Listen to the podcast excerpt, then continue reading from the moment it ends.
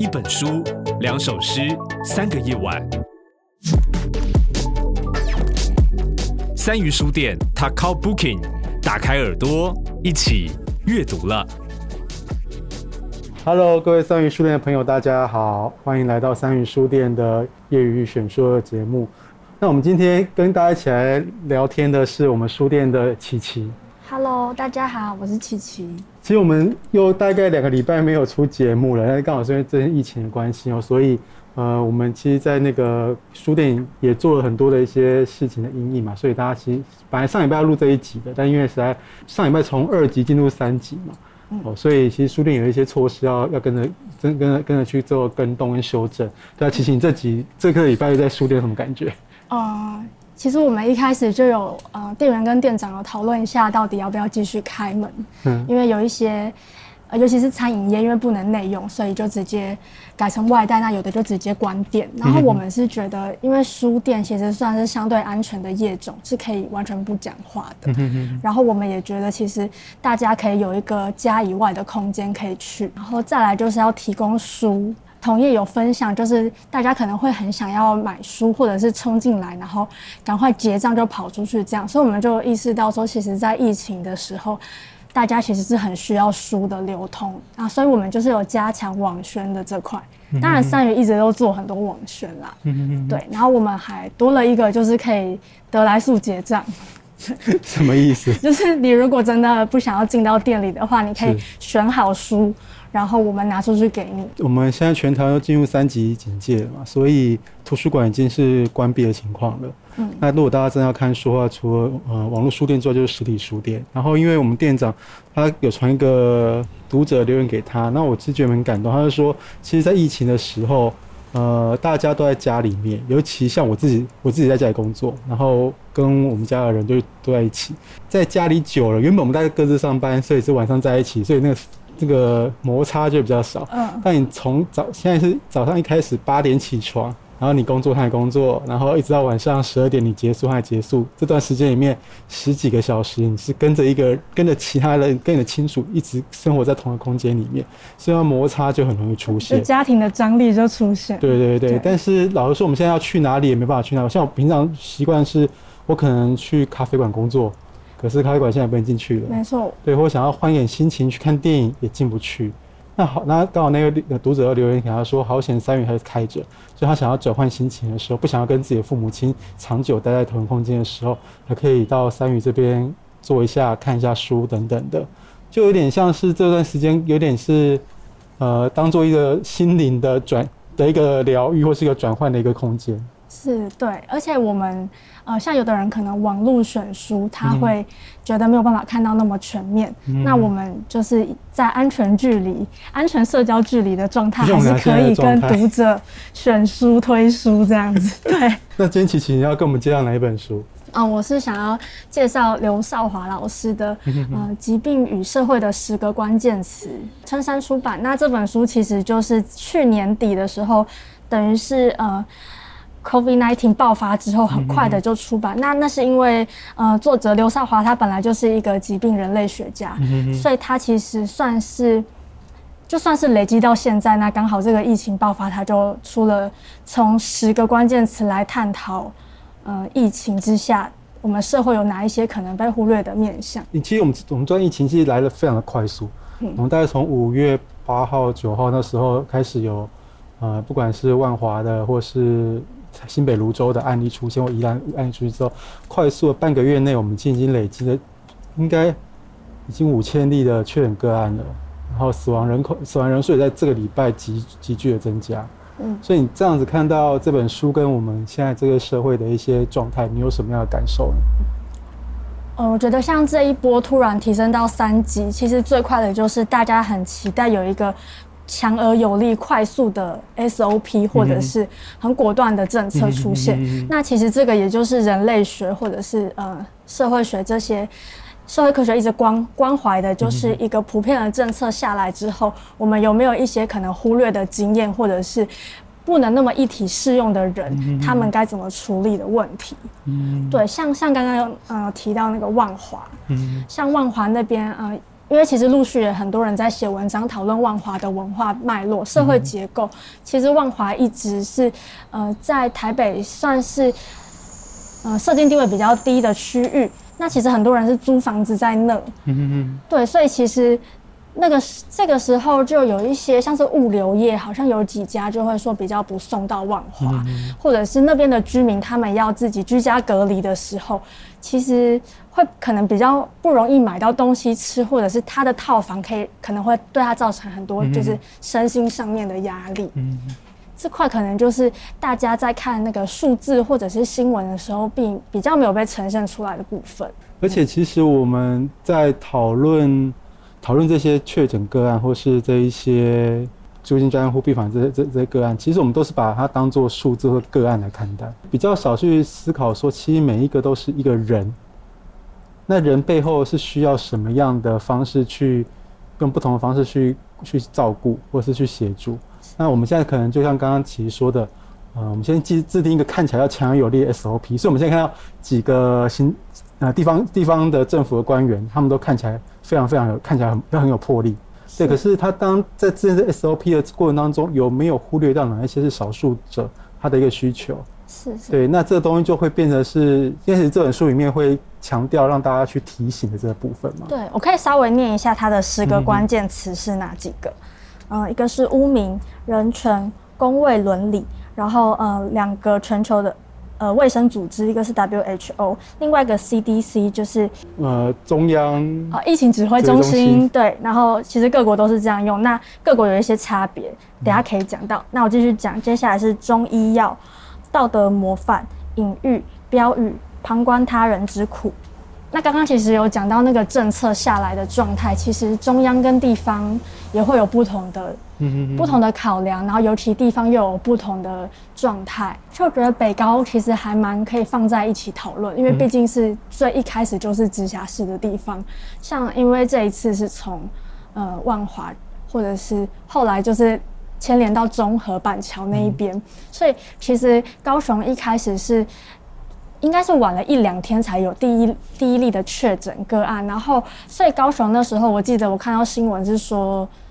呃，我们那时候专责病房其实是有五千多床，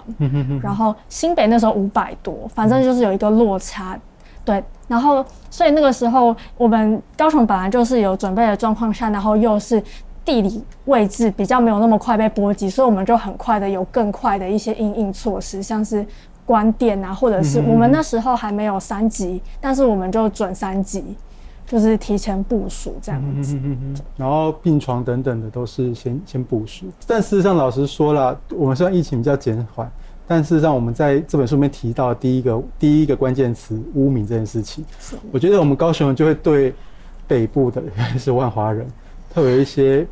比较异样的方式去对待他们。嗯，对啊，听到人家说，像我自己听到。收到有人说，哎，从万华回来的，大家都很紧张，甚至那紧张不是只有说是担心病毒来，而是会觉得说会去有一点去指责对方，或者是埋怨对方说，你怎么可以来呢？你身上可能是有带病毒的。这、嗯、感觉有点像是去年疫情刚爆发的时候，有些亚裔的人在欧美也遇到这样子的对待，就是他可能是亚裔的脸孔，但他一直活在那里，嗯、但就被大家说你你是。你是什么病毒啊？滚回去，类类没有那么严重，但是可能你要讲的是这个概念这样。所以这本书里面聊无名，应该是应该是它放在第一个关键词，表示这应该是我们在面对所有的传染疾病最快发生的。对，就包含我们每天不是下午都要听那个 CD 中央疫情指挥中心的。直播嘛，那大家是不是就会开始去爬？那我们看到的那些资讯，大家就会对那些资讯有一个人的想象。我们觉得这个人他大概会是长什么样子？是为什么一直出现这些地方？他的生活形态是怎么样？那我们拼凑出来，其实里面都会很多污名或者是主流的想象作用在里面。对，但我觉得他要强调的是，这个污名并不是你个人刻意要去这样子想。对。所以大家可以一起来讨论，然后一起去代谢掉那些想法。三级之后，很多人都居家了，都在家里工作，或是因为小孩关系，所以他要陪小孩做防疫假。对，所以其实我们现在很多时候的资讯，呃，除除了电视之外，其实大部分都来自于网络，然后来自很多的社群，然后或者是 PET 啊，或是 D 卡等等这些社群。那里面的，我觉得对我来看，从去年到现在，我觉得这个污名这件事情啊，在这些匿名的网站上面，事实上表达的非常非常的激烈，所以大家是真的是非常肆无忌惮的去把这件事情，把污把污名把他人污名这件事情表现出来。我们在实际生活中可能不敢这样做，我不可以说，我不敢说琪琪，你看，听说你是万华来的哦。但我家确实是在我老家，真的在万华附近。对啊，所以，但在网络上面，也许我就敢去做这样子的攻击。所以，我其实这这两个礼拜三看网络的新闻，看网络资讯，其实让我有点对我来说有一点很有点痛难过。就是我们看到怎么台湾在里面变成一种被分化的状态。对，但我觉得这一波网络的，因为大家都是从网络取得资讯，然后在自己的账号上面去讨论一些社常见的社区媒体，也可以看到大家。不断的在交锋吧，就是会一直有人去提出一篇呃转发转发率很高的文章，又有另外一篇来回应他，这样一直回来回去。刚刚讲的，我想到两个例子，第一个就是最新的这个是一个大万华的妈妈跟小孩确诊的那件事情，其实就是有那时候公布的时候，那可能大家有的人比较惊慌，就会说。嗯，已经知道自己不舒服，怎么还去买菜？这样，嗯、就是屏东的这一对母女的案例。对，就很多万华那一位那对也是。嗯、其实这句话应该很常见，嗯、可是大家可能都忘记自己是从一个事后的角度来看，因为你已经知道他确诊了，那你再去责怪他说已经不舒服，怎么还出门？但或许他当下那个不舒服可能没有到。不管是没有那么明显，或是他有一些生活必须，他就是必须要有东西吃，要养小孩，所以他去做这件事情。所以可能我们的重点会摆在我们现在如何避免再继续传染下去。对，就是。而且其实他常把常忘记了，其实确诊者他不是加害者，他其实跟我们所有人一样。我们可能是隐藏的，还没有发他发生的被害者，而他们是已经确切被发生的被害者了。对，而且我们共同的敌人其实是这个疾病。对，对。所以其实我觉得他把污名放在第一个关键字，那实际上就在提醒我们在看这本书切入他的切入这本书的时候，事实上可能用更宽广一点的视野去思考有关于这个传染病、这个流行疾病带给我们人类的一些影响以及台湾社会的影响。那你自己这四个关键字，你觉得哪一关键字你自己最最觉得写的最好？我觉得其实我还是污名跟人权，因为它放在前面，我觉得它算是一个架构。嗯，刚刚想要讲的另外一个例子就是万华的茶室。哦，对。其实茶室确诊爆出来之后，一定大家可以想到，就是大家对于各种呃广义的八大产业的各种污名，立刻跳出来攻击。是啊。那这时候其实有还蛮多有。做过研究的，不管是记者或者是学者，他们可能有出来说，想要补一下万华的茶室的脉络。嗯，对。然后像我记得第一时间看到一篇，就是出来讲说，他去那边做过田野调查，然后那边有分黄店、白店，那确诊那两家都是白店，嗯、意思就是说纯聊天的。嗯、我自己看到的时候，我是觉得这个资讯好像。嗯，因为大家在攻击的是我们想象中的八大产业，嗯、所以我觉得不管黄店白店，就在同一个脉络里要去讨论。那后来比较大家讨论度很高的是，有一位出来说有做过田野的人，他出来说那是那个消费形态就很像我们会去跟朋友聊天，因为那个是人际资源网络的一环，像高雄年轻人的彩色巴黎一样。嗯，对，或是年轻人会去夜店啊，对，对就大家会去用奶盖奶盖奶盖绿那些店。嗯，晚上聊天的地方，或者是去看 live house 之类的。我们我们平常的日常社交，其实就是那边的居民他们会再去茶室找朋友唱歌喝茶，对，所以他就是用这个说法来把它日常化，去对抗那个污名。对，那其实背后更大的污名，当然是我们整个社会长期以来对于性产业，嗯嗯嗯嗯，广义的性产业的一直很抗拒。因为我们以前其实，我觉得万华这个地点，该说是巧合嘛，因为以前公娼也是都在那一区，嗯、哼哼然后所以其实我们那个公娼废除之后，受到最大波动的就是万华那一带，华西街啊那边，嗯、他们很多以前是有执照的性工作者就变成个体户，他们还是继续在那边工作，因为你可能不够年轻，不够有条件可以进到酒店的体系。嗯所以就是，我觉得茶室的这个案子真的是很适合放在这本书讨论，在用这本书的架构来思考。嗯、对，因为茶室其实不管是它的十个标语，它十个关键字，很多都可以包括道德，对啊，道德的模范去去看这个这次爆发出来茶室的案例，对啊，或是就我自己看到，我跟琦看到一个比较类似的东西，就是因为我看到里面其实。大家说，哎，怎么会有那阿阿北啊？从高雄还特地跑到万华去，那甚至有什么基隆常常常去万华的这种阿北？我心里面就想说，对啊，其实大家如果假设我们今天活到了七十岁好了，我们身边大概也没多少可以跟自己自己谈心的朋友了吧？嗯，那可能可以好好谈心的，真的是那一群阿妈们。万华的那群阿妈们可以好好聊天，而且如果大家有看到，因为前阵子在看那个哈哈台的的那个什么台北各区的街访，嗯，他们就要访到大同跟万华那两个比较老旧的社区，你就看到那边的阿公阿妈真的都很自在很可爱，对，你好像可以跟他畅所欲欲谈的感觉，什么话都可以跟他聊，对，对啊，这两区真的是就是有老台北的那个电影的色调，就我相信这些阿公阿妈阿伯们，他们去那个地方，事实上。其实更更多的时候是情感的联系耶。其实这一年来升三级之前算是相对和缓的。其实有些人都比较放宽了，像有人也会去外县市玩。嗯对，有有点像是类似这样的概念，只是说因为是茶室，所以大家就有一些其他的连结在里面。这样。我觉得这本书虽然听起来是一个非常生硬的名字，《疾病与社会的十个关键词》，我觉得它可能不是说。要给大家一个很完整，或是要上一个很完整的十堂课，大家可能可以从里面某一些章节里面，让你去停下来，然后去思考，哎，这章节讲到内容，以及我们现在发生疫情的关系，然后做相互的一些对应，对，然后去想一想，思考一下，对啊，像我自己觉得，他他的最后一个标题叫做“旁观他人之苦”，当然这这这几个字白在哲学上面就有非常深刻的一个可以给大家醒思的内容，再者是。确诊者他是已经是呃显性的被害者，我们只是我们是隐性的被害，还没有还没还没有确诊而已。所有人在病毒面前，照理说都可能会遭受病毒的一个侵害，都可能是确确诊者。所以，当我们在看这群确诊者，像他们现在可能在在交病房，或是他们可能轻症者在隔离旅馆等等的，对我们。我们觉得我们可能不能真的是以一个他人的他人的角度去看待这件事情而已，实际上我们是我们是我们是共同体才对。对，这就想到最近这次爆发之后，有一个大家很常用的标语叫“同岛一命”。嗯，对。对，我一开始三语发文的时候也是有用这个，因为那时候很就是现在都要 hashtag 很快的串联起来。嗯嗯嗯，但其实“同岛一命”这个词，其实因为它其中一章其实也在讲标语。标语跟所谓的道德模范其实是要可以一起看的，就是我们可能想要号召大家去服遵守某些规范，然后激发大家的行动力的时候，会有一些就是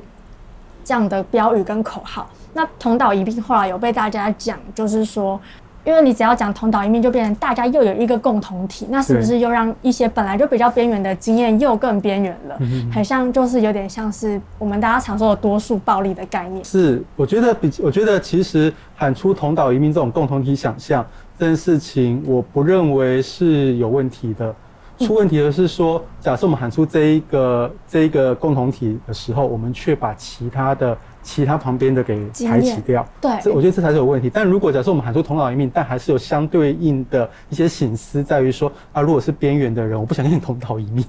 的人，那我们怎么样？是不是可以也存在这个状态下？如果我们也容许这个存在的话，那我觉得这就是一个。我觉得我可以接受这个状态。对，我觉得没错，就是其实都是提出讨论，都是要更细致化，并不是要直接去踩说要或不要，对或不对。那我觉得这这整本书其实就是这个概念。嗯，因为我们店长他之前在独立书店联盟做理事长嘛，所以他对其他台湾其他地方的书店比的经营状况有一些理解。当疫情开始的时候，三宇有自己的应变的方式，可是我们也知道说，对于更多的独立书店来说，事实上这一个月，尤其是延长三期到。到六月十四号这件事情，对大家讲，真的压力会更大。独立书店本来就是一个很吃紧，财务上面本来就是很吃力的状态，而且大家可以想象，这段时间不用不用，不管是独立书店啊，其实就我们说正大书局啊，